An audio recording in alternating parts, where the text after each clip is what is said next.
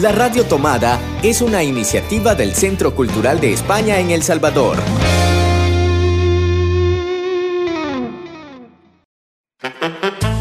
Hace 20 años, Hercio desapareció. Ahora sabemos que está de regreso y queremos encontrarlo. Hercio Cultureta. Un espacio dedicado al arte y la cultura que vivimos en el Centro Cultural de España en El Salvador. Buenos días, ¿cómo están? Un saludo a todas las personas que nos están viendo y escuchando a través del Facebook Live de la Radio Tomada y también un saludo a todos esos oyentes que nos escuchan a través de los podcasts que cada semana subimos a la radiotomada.cc. Estamos un martes más en el programa Hercio Cultureta, el programa con la agenda y actividades del Centro Cultural de España en El Salvador y como eh, cada semana siempre tenemos un invitado especial que nos ayuda a conocer un poquito más las actividades que, que, tenemos. Como hablábamos en el programa de la semana pasada junto con Mónica Mejía, el mes de noviembre lo dedicamos especialmente a nuestro programa de memoria, hablar de memoria histórica y su vinculación con los derechos humanos. Y para también seguir platicando de este tema y de un proyecto eh, muy en concreto, muy especial, que seguro muchos de ustedes ya conocen, tenemos en esta ocasión a Julio López, director de La Batalla del Volcán. ¿Qué tal, Julio? ¿Cómo estás? Hola, Cristina. Bien, muchas gracias por, por la invitación eh, y qué bueno que estamos para hablar de la batalla. Pues seguro que muchos conocen a Julio de este documental que se estrenó hace un par de años en El Salvador, La Batalla del Volcán. Pero la Batalla del Volcán es algo más que un documental y Julio nos va a hablar eh, un poquito más de todo esto en nuestro plato fuerte. Acomódate porque en Gercio Cultureta disfrutamos el plato fuerte. ¿Qué tal Julio? Bienvenido nuevamente. Eh, como mencionábamos en la introducción, la batalla del volcán, por muchos conocido como este gran documental sobre la ofensiva hasta el top, y para aquellos que no lo conozcan, por favor, tienen que eh, aprovechar la oportunidad de ver la batalla del volcán, pero lo que sorprende estamos conociendo que la batalla del volcán es mucho más que solo eh, este proyecto documental. Cuéntanos cómo da un paso más a hacer este proyecto multimedia y en qué consiste. Em, pues mira, fíjate que em, el, objetivo del proyecto siempre fue hacer como, como un, proyecto muy amplio de investigación sobre la ofensiva. Eh, queríamos eh, entender qué papel había jugado la ofensiva en la historia del Salvador a nivel político, a nivel histórico, a nivel social, eh, y además hacer una reconstrucción cronológica de la ofensiva, ¿no? O sea, entender realmente qué era lo que había pasado en cada uno de los días, porque esa era información que no existía. Había, hay algunos libros de ahora que, de testimonios que cuentan, pero todavía no era, digamos, no había un documento que dijera de una manera resumida y sencilla y explicar exactamente qué había pasado, ¿no? Una especie de cronología. Entonces el, proyecto siempre, siempre estuvo como muy enfocado en, hacer eso. Em, estuvimos preparándolo tres años, en el que entrevistamos a más o menos 100 personas y preparamos un guion y todo un montaje para, para grabar a 40 personas. Em, y eso fue lo que hicimos en 2015, pero eh, evidentemente nos quedó una película larguísima, de muchas horas, y al final la redujimos para la película que ustedes han podido ver. Y nos quedó un montón de material afuera que yo sabía que tenía mucho valor histórico, mucho valor testimonial. Eh, y algunas de las secuencias tienen también valor cinematográfico porque eran secuencias pensadas para la película que no lograron entrar a la película. Entonces, casi, casi que desde el, no, creo que desde antes de la película, yo sabía que, desde filmar la película, yo sabía que todo lo que no cupiera lo podíamos meter en este formato que se le llama DocuWeb, que es este, básicamente documentales para internet, donde uno hace como una especie de mapas de cápsulas y, el espectador lo va viendo en, el orden en el que propongan los, los, realizadores, realizadoras de los DocuWebs. Y yo sabía que eso podía ocurrir con, con este material, llegado el momento. Y, y, lo logramos hacer después de un par de años, después de que terminamos ya un poco el año pasado la, la, la parte más grande de la distribución de la película eh, empezamos a buscar alianzas, empezamos a buscar apoyos para poder conformar esto y, lo logramos conformar gracias al apoyo de, del Centro Cultural España, del Espacio de Memoria y del Instituto Holandés para la Democracia y el Diálogo. Logramos eh, juntar los recursos para montar este, este sitio web. Eh, eh, es un sitio web que, va, que contiene nueve horas más, nueve horas nuevas de la batalla del volcán, eh, divididas en 72 cápsulas. La mitad de esas cápsulas son secuencias que no entraron en la película y la mitad son entrevistas de análisis sobre la ofensiva y sobre la guerra. Y además también logramos eh, articular una cronología, un, texto de 30 páginas, donde se cuenta a grandes rasgos, digamos, eh, qué fue lo que ocurrió militarmente hablando eh, en la ofensiva del 89, más una pequeña introducción sobre el impacto político histórico de, de, la batalla. Y eso junto con, bueno, otras cosas que ya habían salido de la película, artículos que escribieron muchos colegas, muchas colegas en El Salvador, fotografías, un making of, eh, y conversatorios, porque ha habido varios conversatorios sobre la película. Todo eso va a estar reunido ahí en el sitio web. Eh, y a la par también está la exposición, porque también desde el inicio hablamos con el Centro Cultural de España que este material podría ser susceptible de montarse en una exposición. Entonces estamos preparando una exposición que, que vamos a inaugurar el 19 de noviembre en el Centro Cultural de España eh, sobre el proyecto de la batalla del volcán, presentando como una muestra de todos estos materiales que van a estar ahora en, en en el sitio web, más algunos videos inéditos que, solo ahí se van a poder ver.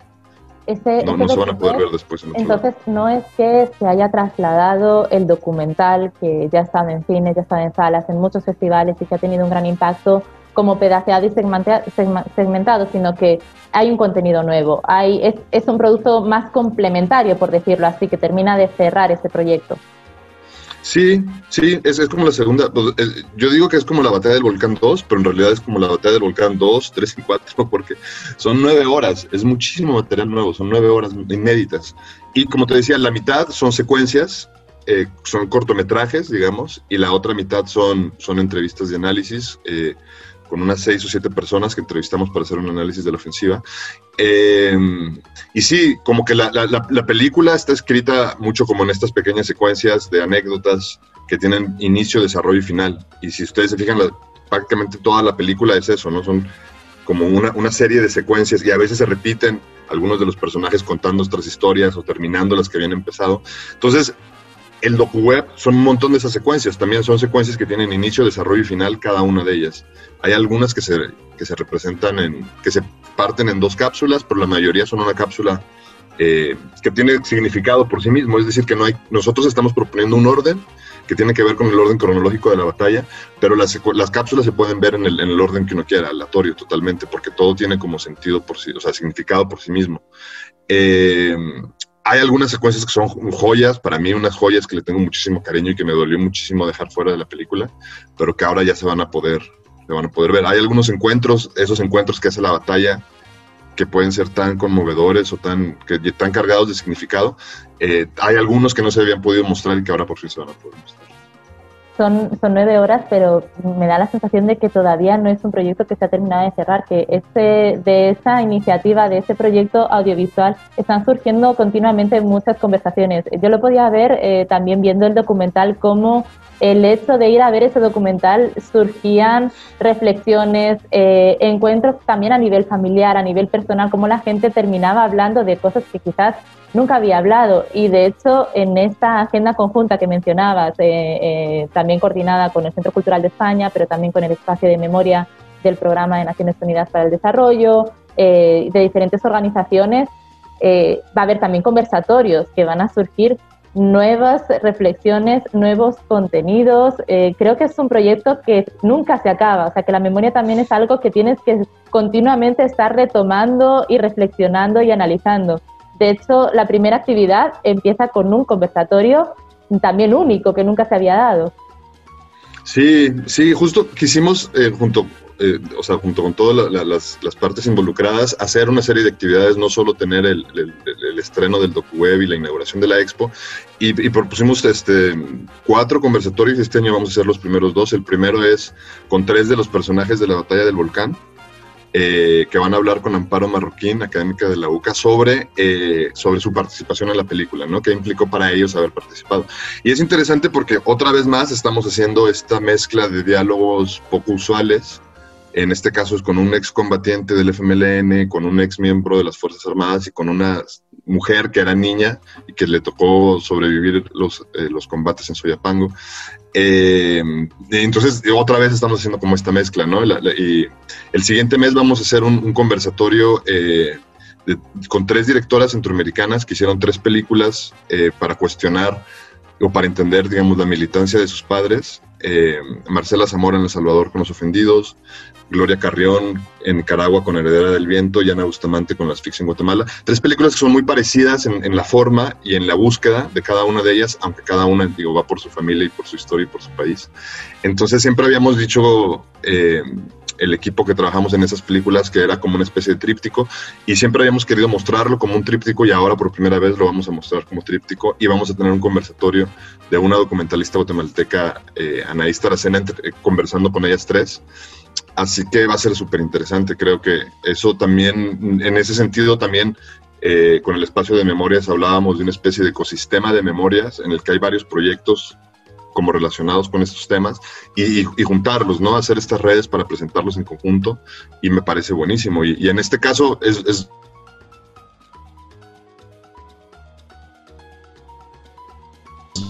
una generación de cineastas en la región eh, y más o menos todos con las mismas búsquedas respecto a las guerras, ¿no? Y, a, esta memoria que, estamos tratando de, de, configurar como, como la última generación que vivió la guerra, ¿no? Porque nosotros éramos bebés y niños durante la guerra y, todavía teníamos como muchas dudas que, resolver.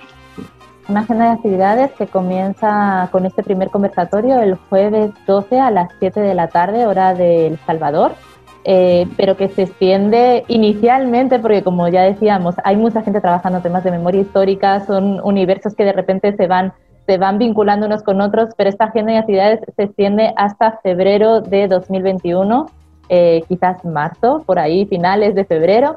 Eh, con conversatorios, con ciclos de cine, como ya has mencionado, con la inauguración de la exposición también en este mes de noviembre en el Centro Cultural de España, que también va a estar abierta hasta 2021 para que la gente pueda llegar a, visitarla, eh, con muchas, muchas actividades. Eh, ¿Cuál es el objetivo final que tiene toda esta producción, todo este análisis, todo este contenido? ¿Por qué hacer todo esto, todo este esfuerzo? Yo creo que es importante porque, o sea, porque es importante hacer proyectos de memoria, porque estos proyectos de memoria, la memoria entendida como una categoría, digamos, eh, de análisis político que surge a través del, a raíz del holocausto en la Segunda Guerra Mundial y se genera como esta idea de memoria, es importante porque como sociedad, eh, eh, una guerra civil implica, y además una guerra civil tan destructora como la que fue la salvadoreña, eh, implica un trauma generacional y la única forma de vencer esos traumas es dándole sentido a las cosas, que, a las cosas que pasaron, o sea, entender por qué nos pasó lo que me pasó, a mí como persona o a mí como familia o a mí como ciudad o a mí como país. Eh, y la forma en que se negociaron los acuerdos de paz y la ley de amnistía y, y los pactos que se hicieron para no para no, no hablar de eso y generar una cultura de silencio a través de eso, lo único que generó fue la profundización de los dolores y de los traumas. No, no tuvimos oportunidad como sociedad de, eh, de, darle sentido a esta experiencia traumática tan horrible que vivimos en El Salvador. ¿no? Fueron casi 20 años de, de guerra, duró 12 años, pero la preguerra fue tal vez hasta más terrible en muchos casos que la guerra misma. Entonces, eh, significa para darle sentido y para curar esas heridas, ¿no? Y, estamos hablando aquí del, de este tríptico que habla de memoria, verdad y justicia, y en El Salvador ni siquiera se ha hecho memoria, no en la, en la magnitud que debería de haber sido por la magnitud del conflicto, ¿no? Por supuesto que se ha hecho y se han hecho un montón de cosas y hay un montón de actores, pero nos faltaba muchísimo, ¿no? Entonces la batalla del volcán quería como portar en ese sentido para construir eh, memoria y verdad eh, sobre todo memoria, ya luego la verdad viene después en otros procesos, pero construir memoria de la guerra y, lo hicimos a través del hecho más importante de toda la guerra, que era además un hecho absolutamente eh, olvidado y desconocido, ¿no? Eh, es, de veras que nadie, nadie, nadie sabía qué había pasado en San Salvador. Nadie, nadie. O sea, no, solo los que lo combatieron. Y aún así los que combatieron sabían lo que habían vivido ellos. ¿no? No sabían qué había pasado allá. Era, era algo que realmente era un, había un hoyo negro en nuestra historia. Yo creo que, por un lado, porque fue opacado por el asesinato de los jesuitas, porque era un magnicidio de tales implicaciones políticas que opacó lo que pasó, y, por otro lado, porque acaba de terminar la guerra y ya nadie quería saber nada. Y estaba bien, pero sí yo creo que era una deuda del país, saber qué era lo que había pasado y saber que, es una batalla que, que, que debería de estar en la historia universal por sus características y por su tamaño. Es, es, una de las grandes batallas, es la última batalla de la Guerra Fría, eh, en el contexto de la Guerra Fría, es la última, es la batalla más grande ocurrida en la mitad, en la segunda mitad del siglo XX en América Latina, Operación Guerrillera. No sé, debería de tener un, lugar muy importante en nuestra historia que no lo tenía y que ojalá que este proyecto contribuya y por lo menos está dando algunas herramientas para poder juzgar y, entender pues que nosotros somos el país que somos por ese tipo de hechos. Eh, en ese sentido eso es lo que estamos haciendo, un poco como dándole sentido a estas experiencias traumáticas para curar heridas y para generar reconciliación. Porque parte del problema que tenemos ahora de violencia social en El Salvador, una de las tres grandes patas de ese problema es, es justamente esto, que nunca resolvimos, reconstruimos el tejido social que había destruido la guerra. Y entonces, bueno, ese es como el aporte de este proyecto. Es un proyecto en el que, si no me equivoco, llevas trabajando casi seis, siete años. Eh, ¿Cómo era esta, este primer borrador que planteaste, que se presentó? Eh, ¿Y qué ha cambiado en lo que es ahora? ¿Te imaginabas que iba a tener esas dimensiones o esa estructura? Eh, ¿Has aprendido por el camino? ¿qué, ¿Qué lecciones te han quedado en todo este proceso tan largo. Ha llegado un momento ya de obsesión por la temática, me imagino, después de tanto tiempo volcado en este tema, profundizando tanto, con tantas relaciones que también se generan de, incluso de amistad con algunos de los personajes. Sí, fíjate que, si no me equivoco, sí, vamos, estamos por cumplir nueve años. En abril del próximo año cumplimos nueve años del, del primer texto. Ahora que me preguntas en qué, e, es básicamente el mismo, porque mi, mi, primera intención era hacer un... contar la ofensiva a través de varias anécdotas, en orden cronológico. Esa siempre fue como la... y eso fue lo que al final lo que se generó. Em, lo que pasa es que la ofensiva la vivieron más de un millón de personas, eh, porque había un 1.2 millones en San Salvador y participaron unos, no sabemos, pero bueno, tal vez una docena de miles de, de miembros de los dos bandos. Eh, entonces, bueno, la capacidad que había para generar algo era enorme, que, he aprendido muchísimo. O sea, la, batalla del volcán, yo, yo quería como entender algunas cosas de la violencia y, al final, digamos, yo me di cuenta que lo que yo quería entender era un poco mi vida, ¿no? Porque, porque yo era quien soy, porque yo nací en México y no en El Salvador. Eh, porque mis padres habían tomado todas las decisiones que tomaron y eso fue lo que un poco resolví. O sea, sí es un proyecto que me ha cambiado la vida mucho, para bien, pues, porque me, ha hecho entenderme a mí, entender mejor mi proceso, el proceso de mi familia y el proceso, digamos, de, en general del país, ¿no? O sea, yo, yo no soy la misma persona después de haber hecho la, batalla, seguro que no. Eh, nunca me imaginé que iba a ser tan grande, nunca, nunca. Hace poco le contaba a uno de mis, o sea, cuando veía el tamaño de lo que estábamos haciendo, le decía, no puedo creer, qué locura, qué locura lo que estamos haciendo, es, es, muy grande, pero es muy satisfactorio en el, como de de poder, eh, porque tampoco es tanto esfuerzo, o sea, también, o sea, fueron 15 días de rodaje, ¿no? Tampoco fue, no sé, eh, creo que nada más necesitamos como sistematizar nuestras herramientas y poder generar este tipo de productos que sí generan, que pueden llegar a generar como, como, como impactos muy bonitos, ¿no? Como consecuencias importantes. Entonces, en ese sentido, pues es sobre todo muchísima satisfacción. Y, como tú dices, parece ser que ya acabó y luego vuelve a crecer y vuelve a crecer y hay nuevas, o sea, y sale nueva información y salen nuevos testimonios eh, y ahora tenemos que en el radar algunas historias que nos han contado todavía relacionadas a la ofensiva que decimos, bueno, esto es una película por sí sola. En realidad todo es una película por sí sola, pero hemos encontrado algunas historias que tienen tal potencia que, que dices, bueno, en una de esas nos rifamos a seguir haciendo más películas de este tema. Pues ojalá que sí, que salgan muchos más proyectos. No sé con quién hablaba hace años que, te pones a hablar con cada persona y cada, cada persona vivió también ese momento de una manera diferente. Y es como si cada persona llevase un libro o una historia, un documental, una pequeña película dentro de sí, de esas experiencias, de esas anécdotas, que da igual la edad que tuvieses, el bando en el que te encontrases, cada quien eh, sin duda marcó, marcó eh, su vida. Y es importante también que, que, la historia no solo lo escriban tres o cuatro hablando de acuerdos que se escribieron o se firmaron entre diez personas, que son muy importantes, pero esas pequeñas historias que, que, también estás dejando ver a través de tu documental son también muy valiosas y hace que uno empatice y conozca mejor qué fue lo que pasó en muchos momentos una agenda súper intensa, como mencionábamos, de actividades que para ir desgranando poquito a poco alguna de esas pequeñas historias, esos encuentros y esas reflexiones que van teniendo la gente, que les vamos a ir también en este programa eh, hablando ya más detenidamente una por una para ahora no llenarles de fechas. Solo importante, tomen nota, esta semana, día 12, 7 de la tarde, hora del Salvador, a través de las cuentas de Facebook Live vamos a tener este primer conversatorio que da ese pistoletazo de salida a una agenda que va a durar hasta 2021 eh, con esa exposición también en el mes de noviembre, el día 19, y un largo etcétera. Todo va a estar disponible también en la web del Centro Cultural, cccb.org.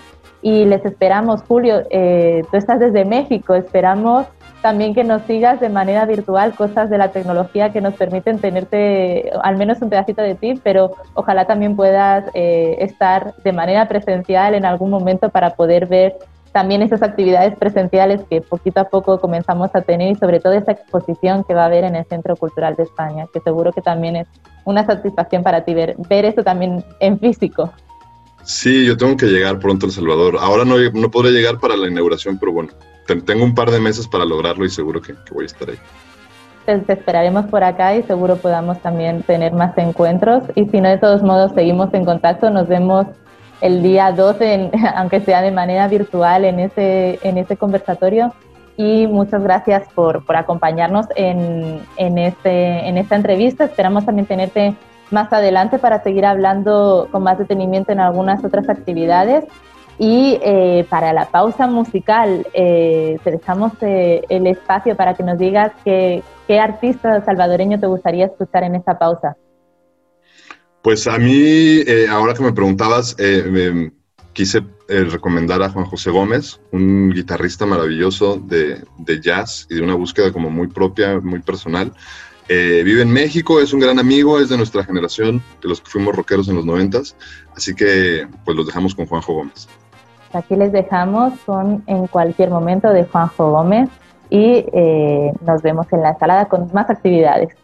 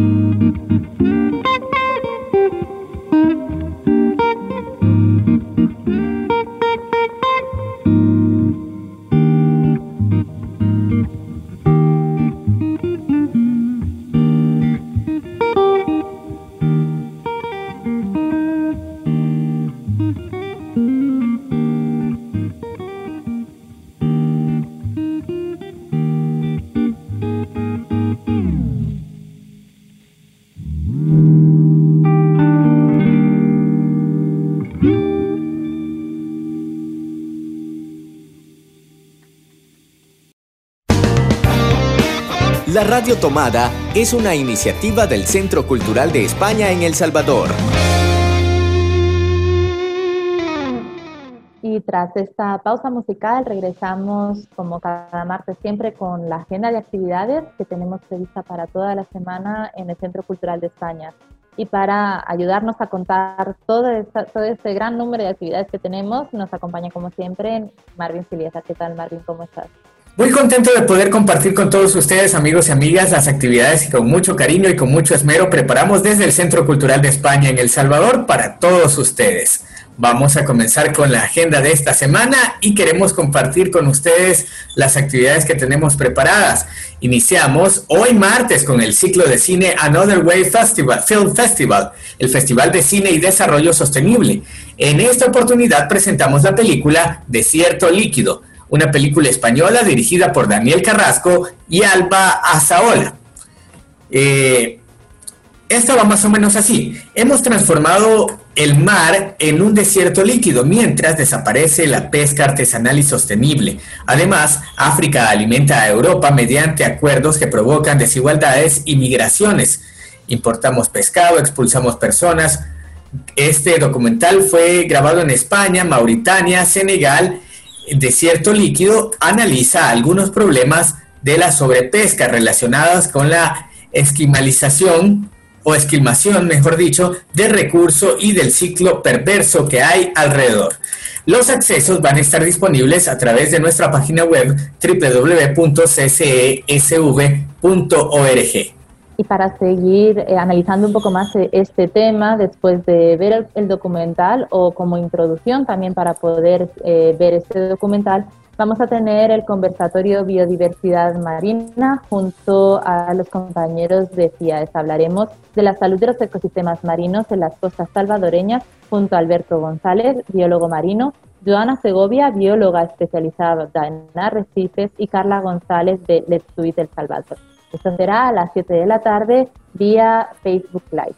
Y mañana miércoles queremos invitarles para que puedan eh, participar de la inauguración de la exposición Martirio, esta exposición que fue realizada o que fue inaugurada el año pasado en el Centro Cultural de España en El Salvador, pero que en esta ocasión la llevamos al Centro de Formación Continua de la UCA en Sojo Las Cascadas.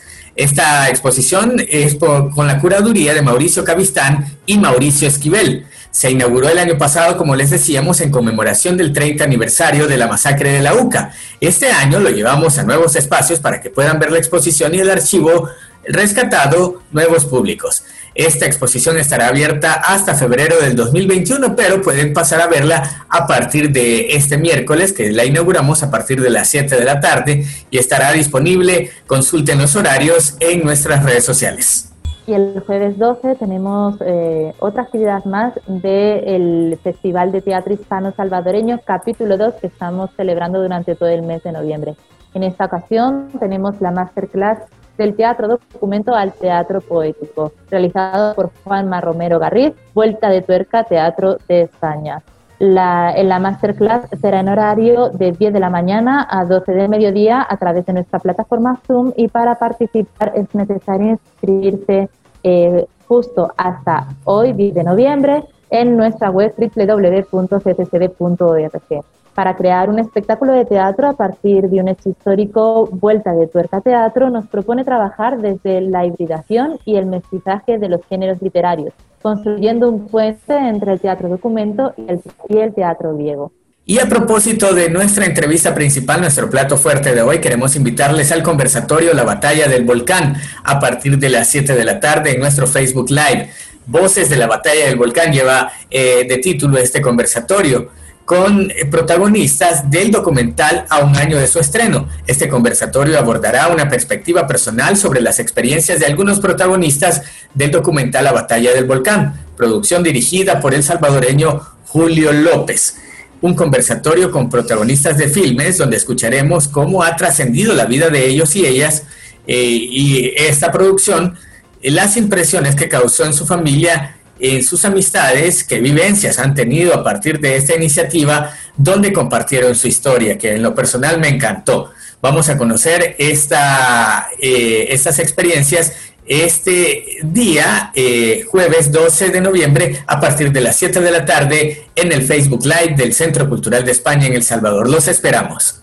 Llegamos hasta el sábado 14, en el que contaremos con una sesión más del webinar Travesías este espacio de formación y aprendizaje sobre temas de mediación cultural y gestión cultural alternativa. Será a las 9 de la mañana y recuerden que pueden inscribirse a toda la formación de este seminario a través de nuestra web www.ccb y tener acceso al aula actual que estará disponible hasta febrero de 2021 con seminarios periódicos todas las semanas. Más actividades, queremos invitarles a partir de las 9.30 de la mañana para que, se, eh, para que participen con sus niños, niñas de casa y toda la familia en Quédate en casa con chispas, recreando camisetas crayolas, crayoladas.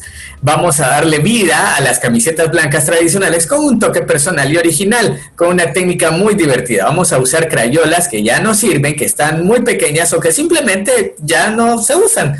Esta técnica nos va a ayudar a decorar una camiseta vieja o que también para tapar alguna que otra mancha que hacen los chicos a la ropa y que el jabón ya no puede quitar. No lo olviden, a las 9.30 de la mañana en el grupo Quédate en casa con chispas. Seguimos con más teatro.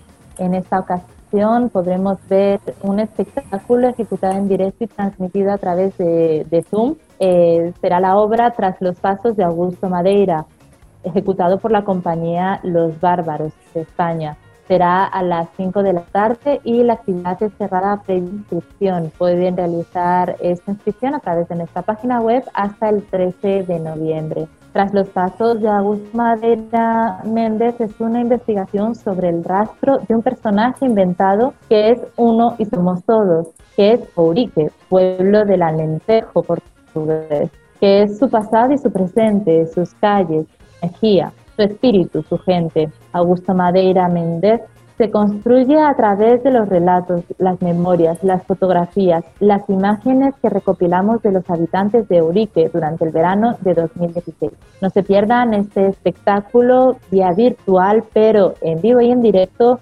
de Los Bárbaros, un pequeño proyecto bajo la dirección de Javier Hernando y Miguel Rojo, en el que abordan conceptos en torno al poder, la imaginación y la identidad. Y seguimos con el Festival de Teatro Hispano Salvadoreño, capítulo 2. En este mes de noviembre presentamos instrucciones para pasear por un país por la compañía Los Bárbaros. Esto será a partir de las 4 de la tarde, saliendo de la Plaza Gerardo Barrios frente al Palacio Nacional. Eh, no es necesaria inscripción, pero eh, lleguen temprano para poder participar porque eh, es para un máximo de 40 personas. La acción se construye a partir de un set de instrucciones que el espectador debe activar. Todo el público junto comienza en el mismo lugar y en cada cruce es conformado por una pregunta sobre la realidad que, de lo que vive, de lo que ve, mejor dicho. Según su respuesta, tomará una calle u otra. Poco a poco se irá quedando solo. A veces se cruzará con otros espectadores. A veces volverá a sitios donde ya había pasado.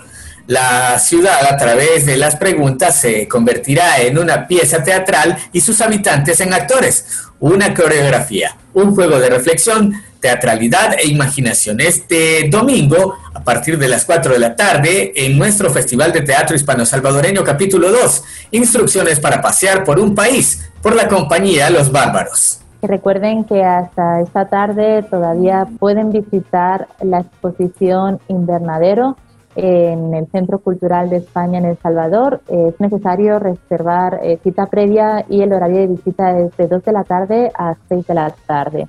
Eh, esta es la última oportunidad para poder disfrutar de esta primera exposición presencial en el Centro Cultural de España tras el confinamiento Eh, esperamos que lleguen muchas más. En, los próximos días vamos a, irles contando las próximas exposiciones que tenemos previstas para, para este espacio. Recuerden, siempre de manera segura y tomando todas las precauciones, pero empezando a encontrarnos poco a poco también en estas iniciativas culturales. No hay tiempo para más, es hora de despedirnos, pero no queremos de, irnos sin invitarles a que participen en todas las actividades que estamos compartiendo para ustedes. Recuerden que toda la información pueden consultarla de manera actualizada a través de nuestra web www.ccd.org, en nuestras redes sociales como Centro Cultural de España en El Salvador y también cada martes aquí en la radio tomada en el programa F Cultureta. Gracias Marvin por acompañarnos y nos vemos el próximo martes a las 10 de la mañana aquí en esta retransmisión en Facebook Live o a través de la página web en formato podcast. Gracias a vos, Cristina, y gracias a quienes estuvieron pendientes de esta transmisión. Nos vemos y nos escuchamos la próxima semana. Hasta la vista. Hercio Cultureta. Un espacio dedicado al arte y la cultura que vivimos en el Centro Cultural de España en El Salvador.